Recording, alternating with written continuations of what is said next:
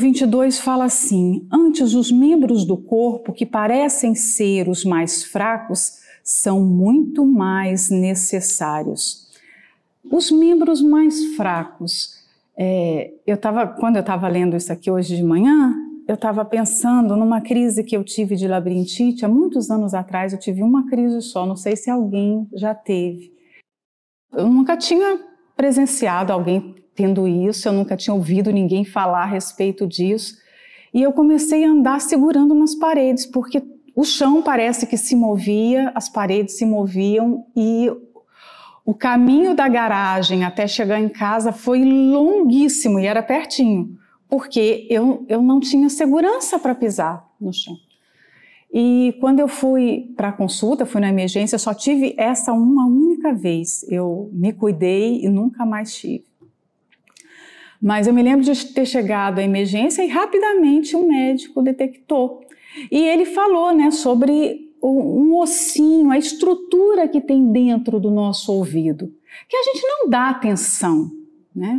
Nós enfeitamos as nossas orelhas. Olha, se você colocar a mão e agora, provavelmente ninguém aqui saiu sem colocar um brinco. A gente cuida tanto do lado de fora, mas a gente não se dá conta do que tem aqui dentro. Isso aqui é apenas uma proteção do que está lá dentro, que é precioso para a gente. Por quê?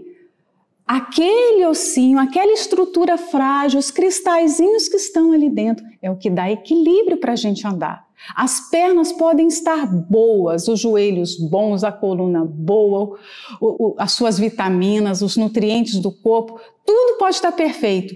Mas se aqueles cristalzinhos saírem do lugar, se aquele ossinho lá dentro se mexer, já era, você não anda.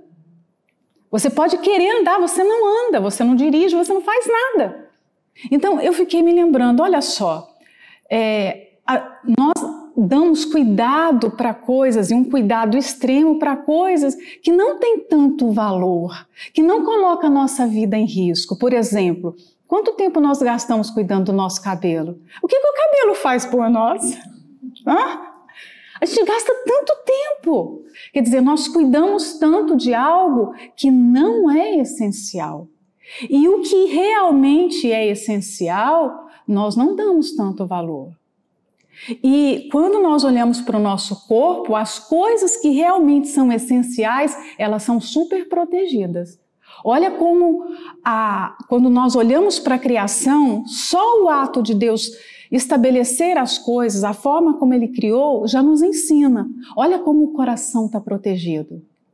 Ele não está exposto.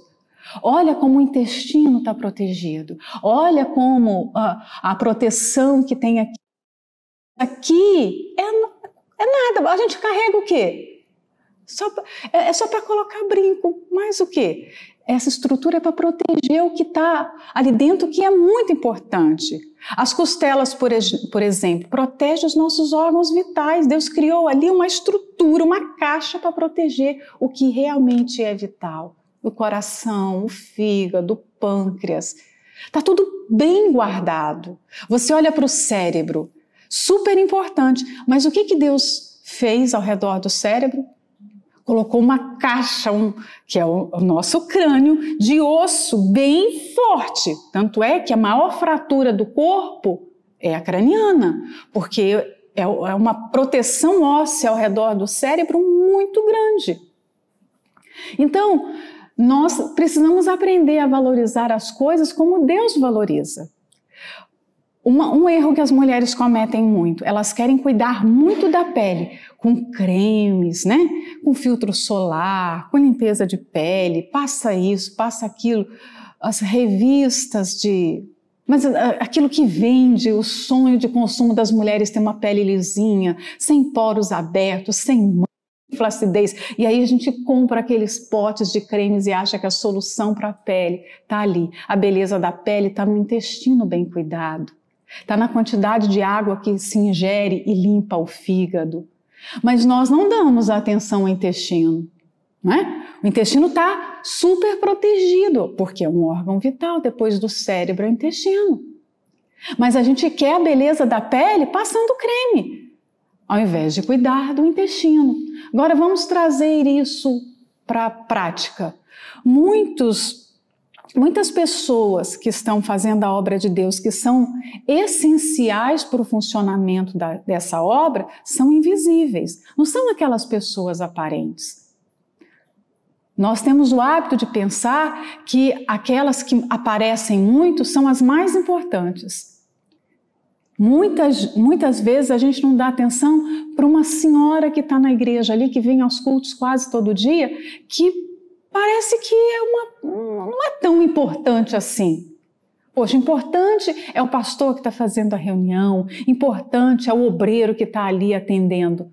Quando se olha aquela senhora, ela parece que não é tão importante, mas são as orações daquela senhora que de repente está mantendo aquela igreja aberta, aquele pastor de pé pregando, aqueles obreiros ali servindo.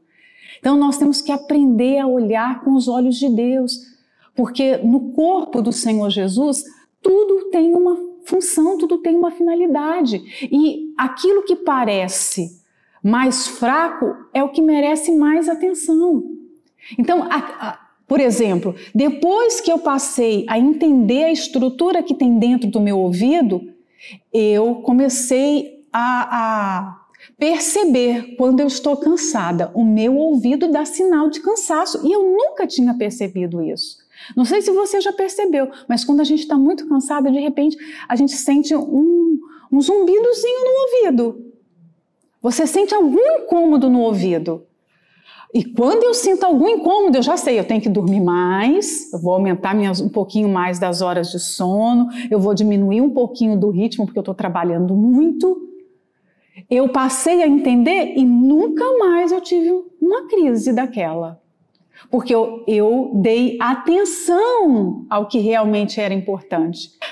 Olha como nós somos ignorantes com respeito ao nosso corpo, imagine então essa ignorância com respeito às coisas espirituais. Se a gente não entende o corpo que nós estamos carregando desde que nós nascemos, um corpo que dá sinais claros e visíveis e você não ouve. Quantas vezes começou uma dorzinha que você não deu sinal e depois de um ano você descobriu que ali estava um problema sério? Eu já passei por isso, você já deve ter passado. Quantas vezes você ficou comendo uma coisa que fazia mal para o seu corpo, mas os sinais estavam ali, olha, eu não, o seu corpo estava dizendo, eu não gosto disso. Não coma isso, mas você insistia, insistia, insistia. Um exemplo, quem tem uma intolerância à lactose, quem tem uma intolerância a glúten, à cafeína, a coisas, é uma, o seu corpo está mostrando que ele não processa bem aquilo e você vai ignorando. De repente surge um problema grave de saúde. Mas por quê? Porque você não soube lidar com aquilo, você não soube ouvir o que ele estava dizendo. Então, na vida espiritual acontece a mesma coisa. Quando o apóstolo Paulo usa o exemplo do corpo, você vê que ele usa muitas analogias. Nós estamos aqui no capítulo 12, nós já passamos por muitas analogias. Ele fala que a igreja é a lavoura de Deus, ele fala que é a construção, não é?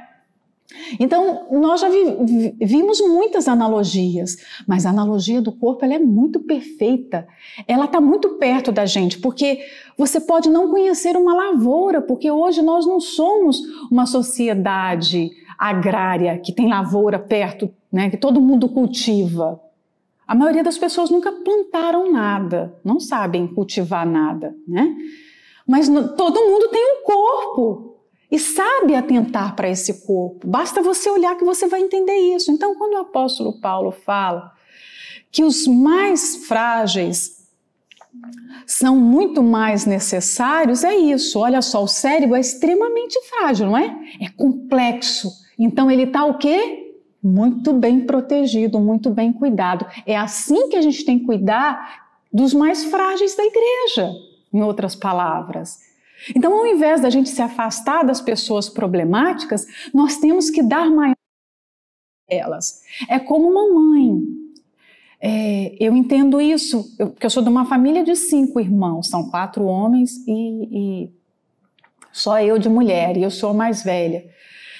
E numa casa onde tem muitos irmãos, normalmente, quando os pais são sábios, eles começam a conhecer os filhos. E aqueles filhos que têm mais dificuldade, os pais sabem que tem que dar mais atenção. Se não dá mais atenção, eh, aqueles filhos vão dar mais problemas, não é assim? Tem filhos que, no meio de, um exemplo, no meio de cinco, eu não tinha dificuldade de aprendizado, eu não tinha dificuldade na escola. Eu sempre me dei muito bem na escola, mas eu tinha um irmão que tinha dificuldade. Então, aquele irmão, por ter dificuldade, precisava mais da minha mãe do que eu, porque se eu sabia fazer o dever sozinho, ele não sabia. E se ele não tivesse ajuda, mais dia menos dia ele iria abandonar a escola. Então, quando na família tem um membro que precisa de mais atenção, os outros filhos, ao invés de ficar com ciúme, têm que entender, pensar: poxa vida, ele precisa de mais ajuda. Se você veio de uma família numerosa, você já deve ter visto isso. É, se você teve irmãos que se envolveram com drogas, que se envolveram em más companhias, você sabe que a sua mãe, de repente, vai até deixar um pouco os outros porque ela vai ter que devotar toda, quase toda a sua força para recuperar aquele membro. Então, se numa família se entende isso e se vive isso, quanto mais na igreja do Senhor Jesus. Mas então, por que, que a gente faz o? Afasta ao invés de ajudar? Por que, que a gente rotula ao invés de ir lá e dar apoio? Porque se é mais frágil, para se tornar mais forte, para que aquele membro saia daquela condição, ou para que ele não pereça totalmente, se perca definitivamente, eu vou ter que cuidar. Se eu não quero ter problema do, no meu cérebro, eu vou ter que proteger o meu cérebro, não é? Ou a gente sai dando cabeçada em qualquer lugar. Hã? Ah, não tem problema, a gente pode bater a cabeça. Não, a gente não faz isso, a gente protege a nossa cabeça, não é? A gente protege. As partes mais importantes do nosso corpo, normalmente nós protegemos. E o que é? Não é que é menos importante, mas, por exemplo, os braços estão expostos. Eles são importantes, mas nós podemos viver sem braços. Não tem pessoas sem mãos que sobrevivem? Hum?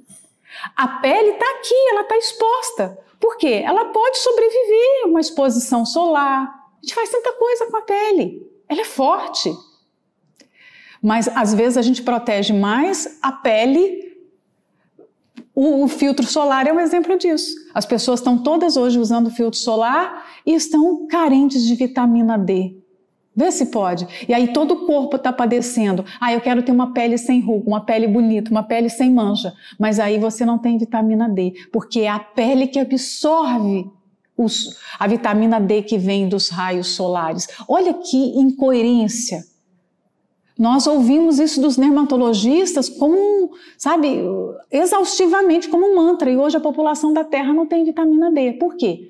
Porque as pessoas não querem ter ruga. Então vou proteger a pele. Mas a pele foi feita para isso.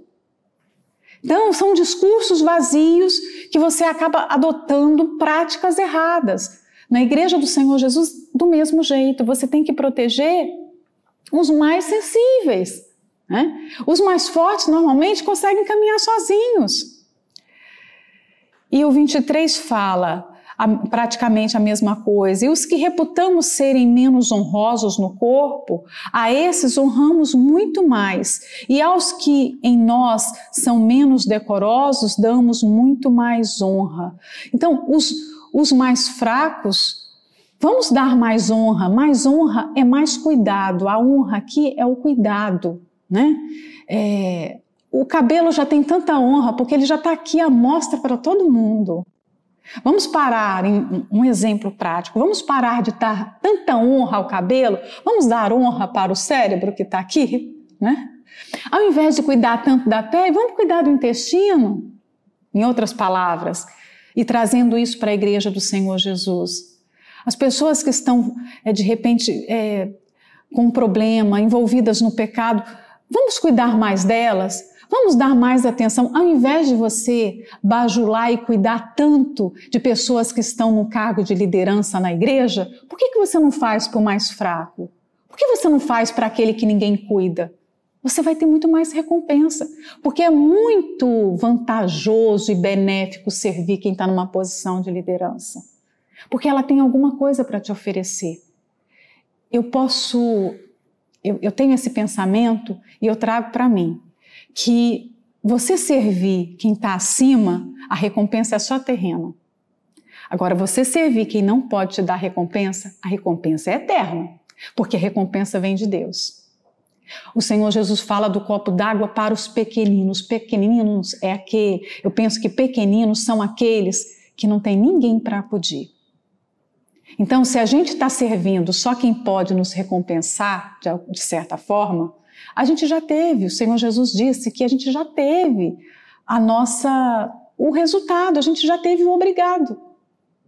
Então, se você até hoje só serviu liderança, você ainda não serviu. É um fato, né? É um fato. Por isso que a gente tem que procurar aqueles que não vão saber e não vão ter como nem agradecer a gente. Porque aí sim, isso vai ser visto e a gente vai ter crédito aos olhos de Deus. O 24 diz assim: Porque os que em nós são mais nobres não têm necessidade disso, mas Deus assim formou o corpo, dando muito mais honra ao que tinha falta dela. Então, ao invés de ficar, deixa eu passar esmalte na minha unha, toda semana eu quero fazer a unha, deixa eu cuidar da unha. Que tal cuidar do punho que está sofrendo? Né? O punho às vezes está ali sofrendo e você não faz uma fisioterapia, você não faz nada, mas você está lá, vai ver a unha, a unha está perfeita. A unha podia ficar sem esmalte, a unha pode ficar sem tirar a cutícula. Ela vai adoecer por causa disso? Não vai. Então, traga isso, o exemplo do corpo, para a vida espiritual, que aí você vai entender.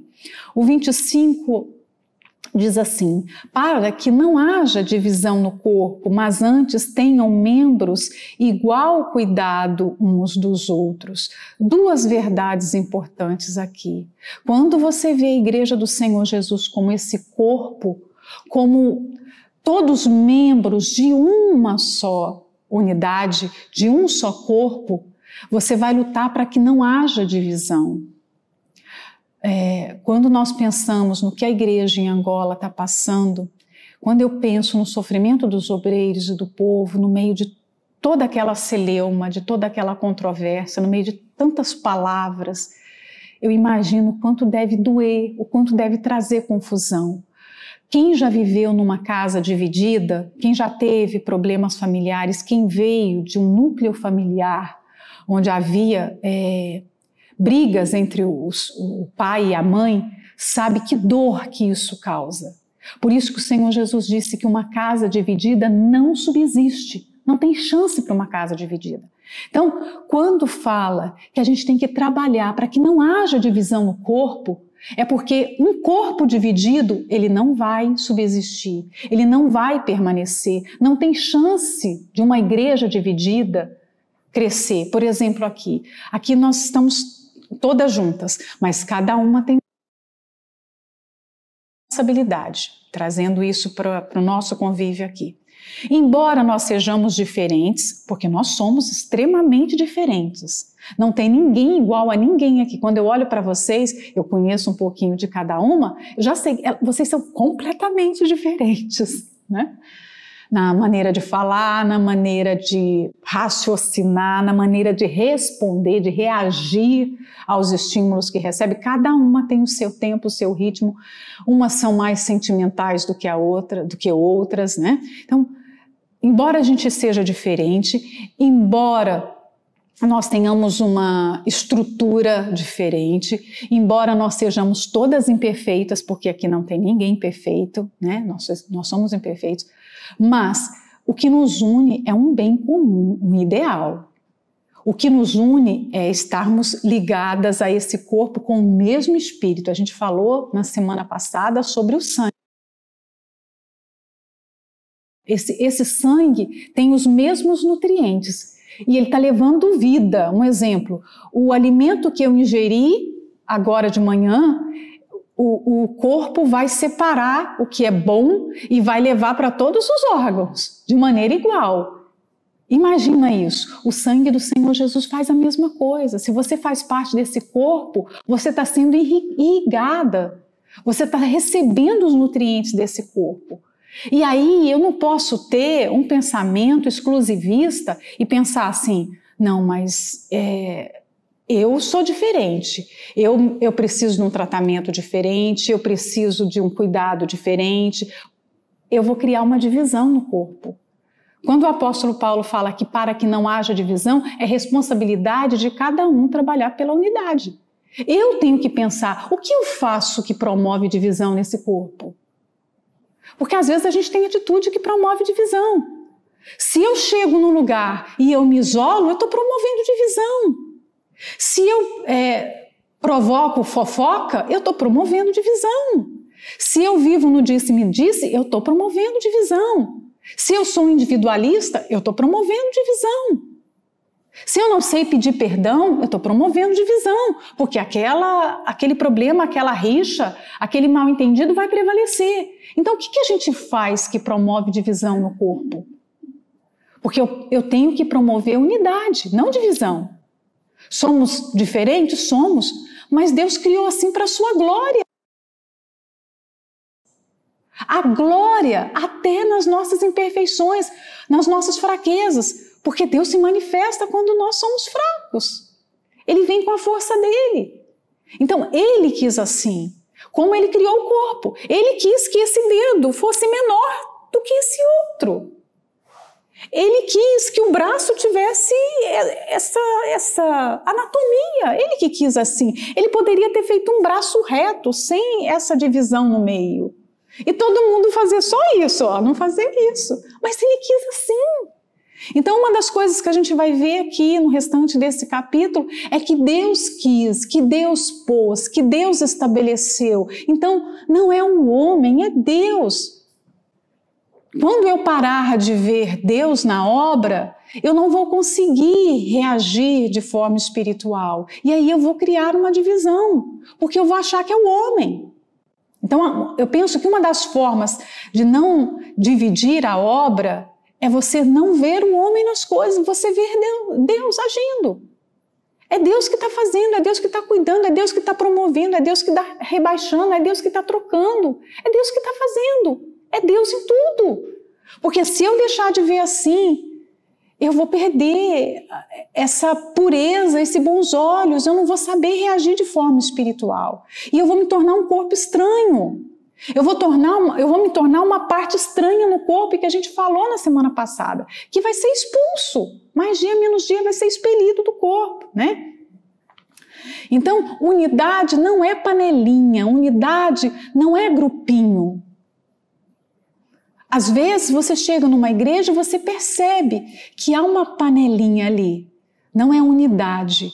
Unidade é percebida, unidade abençoa, unidade, você já de imediato que faz bem, mas a panelinha não, porque a panelinha isola.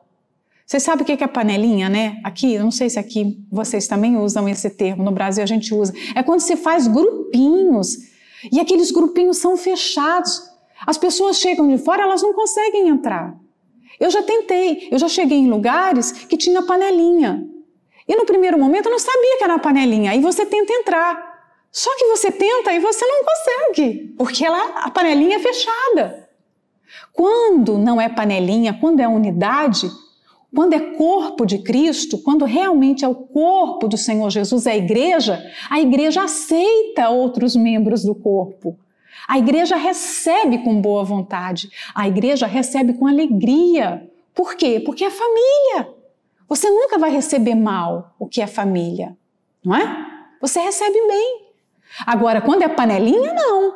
Quando é panelinha, você tem desconfiança. Será? Hum, não. Você, torce nariz.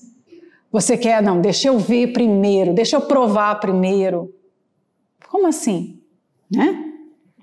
E aí tem uma outra verdade nesse versículo que diz aqui que nós temos a responsabilidade de cuidar uns dos outros. Uau, olha isso, gente.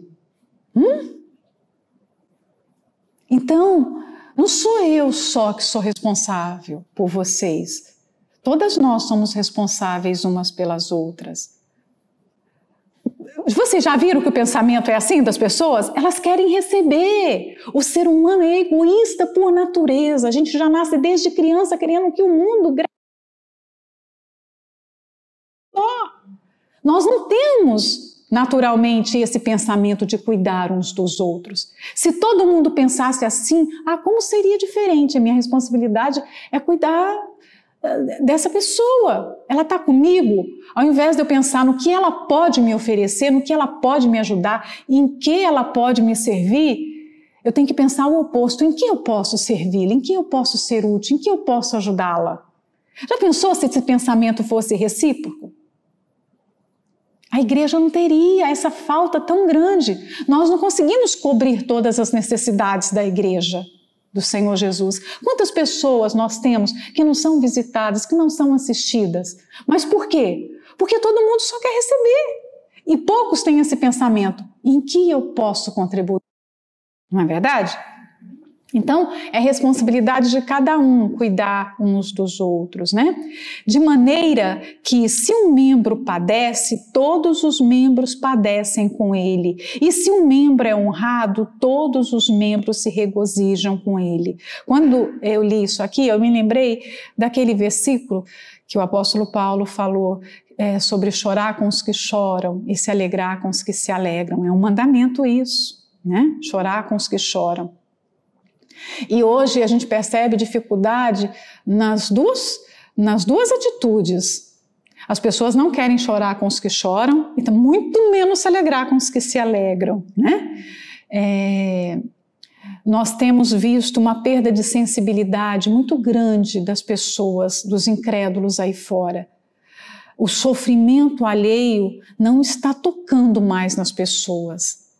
Às vezes, uma catástrofe que acontece só chama atenção no dia, depois as pessoas já não querem mais saber o que está acontecendo naquele lugar, o que aquelas pessoas estão sofrendo. Por exemplo, o desastre humanitário que está acontecendo na Síria há, há, há muitos anos, se eu não me engano, a guerra civil lá naquele país já tem quase 10 anos, cerca de 10 anos.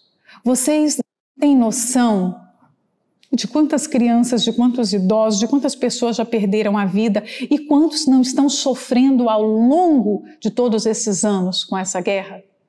Mas isso não passa mais nos noticiários. Por quê? Porque isso não desperta mais atenção nas pessoas. Isso despertou quando a guerra estourou. As pessoas queriam saber. Hoje isso é apenas uma informação. As pessoas não querem saber mais. Os refugiados, a crise dos refugiados, Há milhões de pessoas se deslocando como uma grande nuvem de gafanhotos, pessoas que estão andando pelo mundo procurando um lugar para ficar porque elas já não têm país, estão se deslocando. Isso não toca mais ninguém. Então, o que está acontecendo na África hoje? As pessoas estão morrendo de fome, morrendo de, de, de contaminação por causa do ebola e, e muitos, muitos outros sofrimentos. Mas isso não sai nos noticiários. Por quê? Porque isso não é interessante mais. Então, o ser humano está perdendo cada vez mais a sua humanidade. Mas quantas vezes nós não estamos dispostos a isso? Ah, não, eu vou deixar minha casa para ir lá cuidar da casa da outra? Mas a outra está deitada, está de cama. Ah, eu vou tirar meu tempo para fazer compra para mim e para outra? Então, quando a dor do outro não dói na gente, é sinal que você perdeu a sensibilidade espiritual.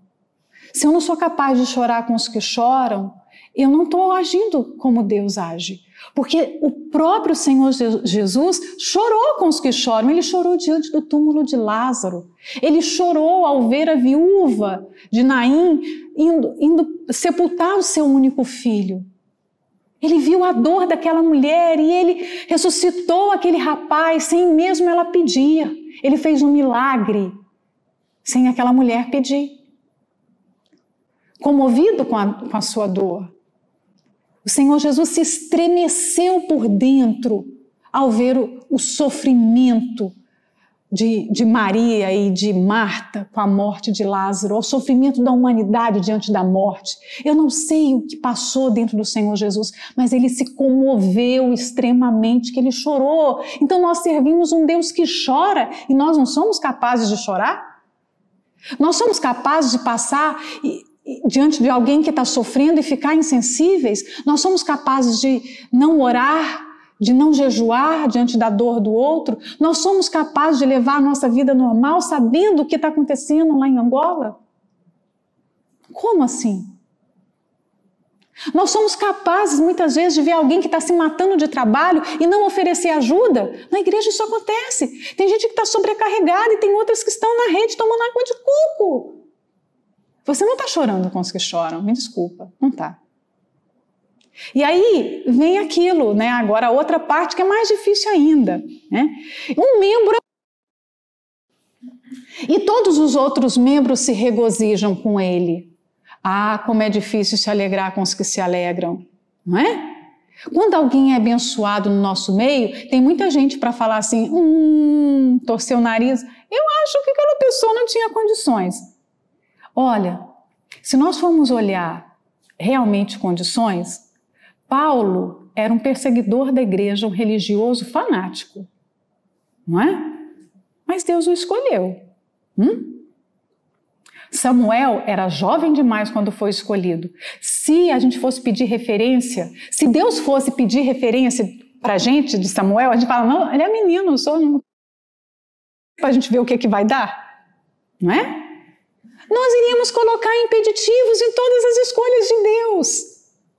Por quê? Porque a gente muitas vezes não, não é capaz de, poxa, Deus está honrando, vamos nos alegrar, Ele está escolhendo, Ele está abençoando, Ele tem prazer nisso, Ele tem prazer nessa pessoa.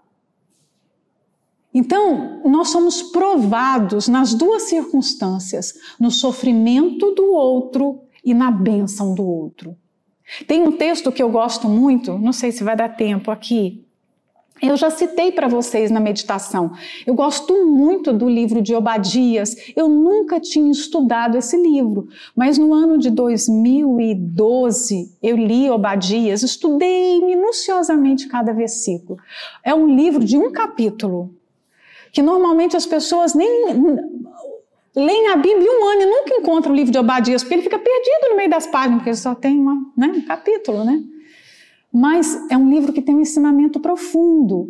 Trata de um povo que, que era chamado de Edomitas, que eram os descendentes de Esaú. E eu marquei aqui o versículo 10 ao versículo 18 para vocês lerem.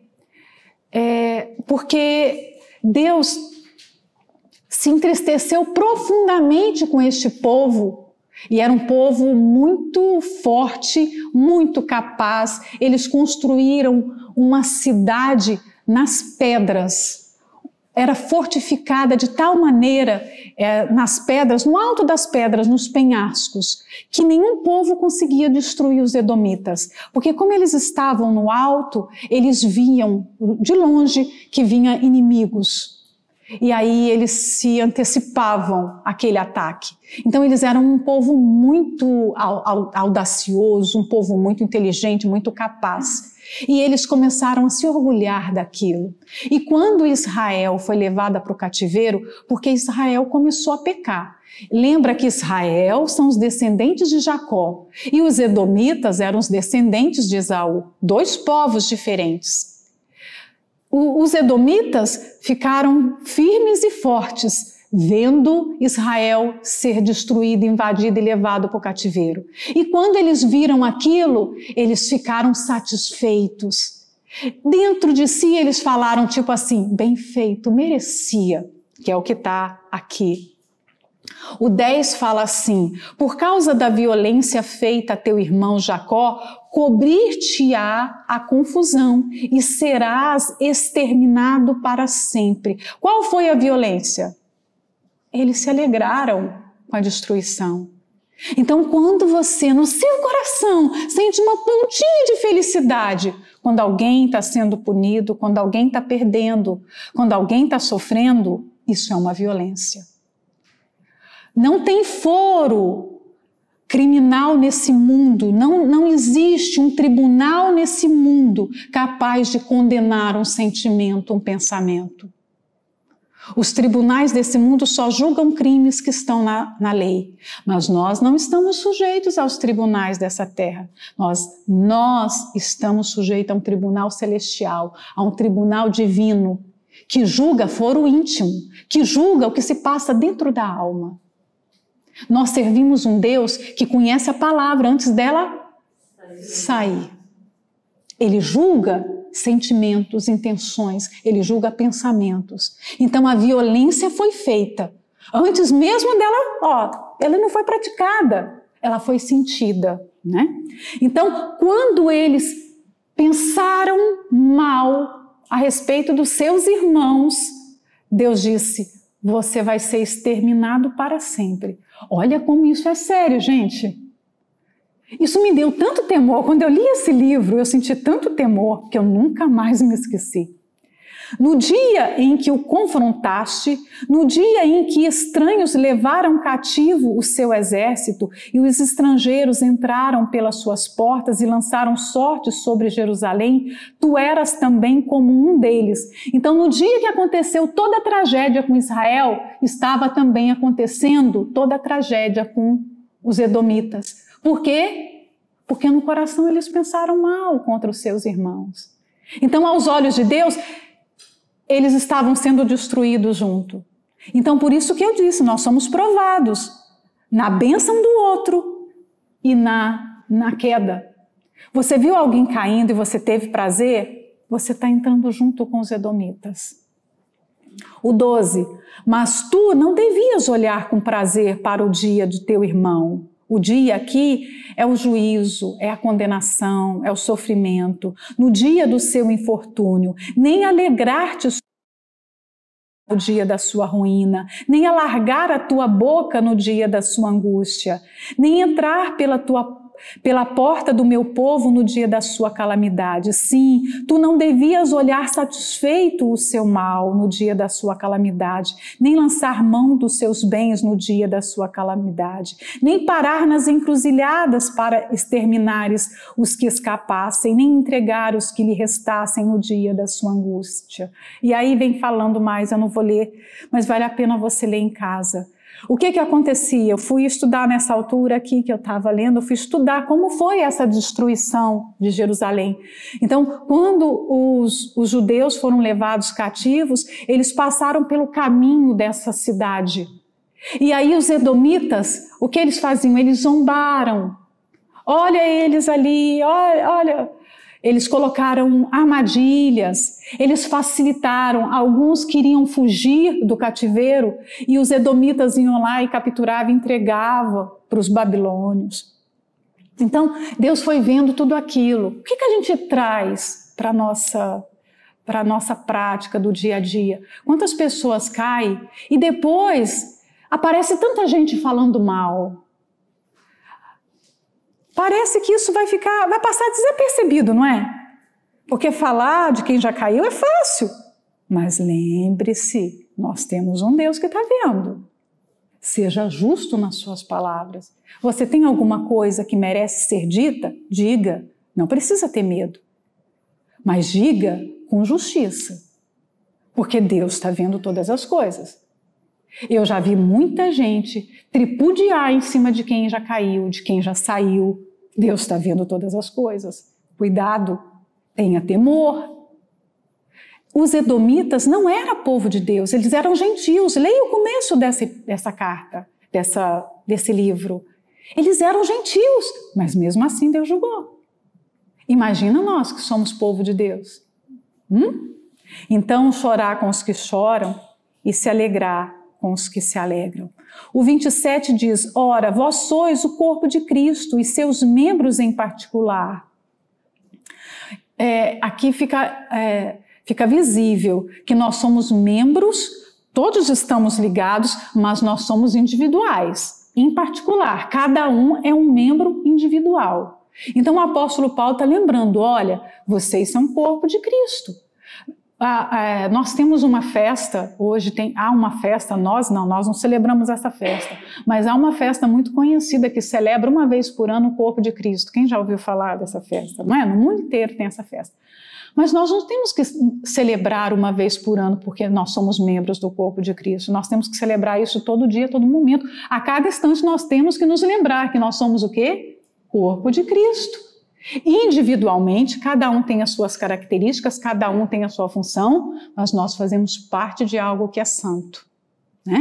Então, você não pode pensar assim, de vez em quando eu vou me lembrar que eu sou corpo de Cristo, na Santa Ceia eu vou me lembrar que eu sou corpo de Cristo. Não, todos os dias nós temos que nos lembrar que nós somos corpo de Cristo. Né?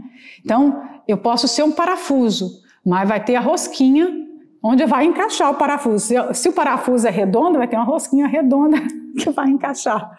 Deus não vai criar assim uma rosquinha quadrada para o parafuso redondo. Não. Nós somos membros de um só corpo, então Deus vai fazer tudo se encaixar nessa nossa individualidade.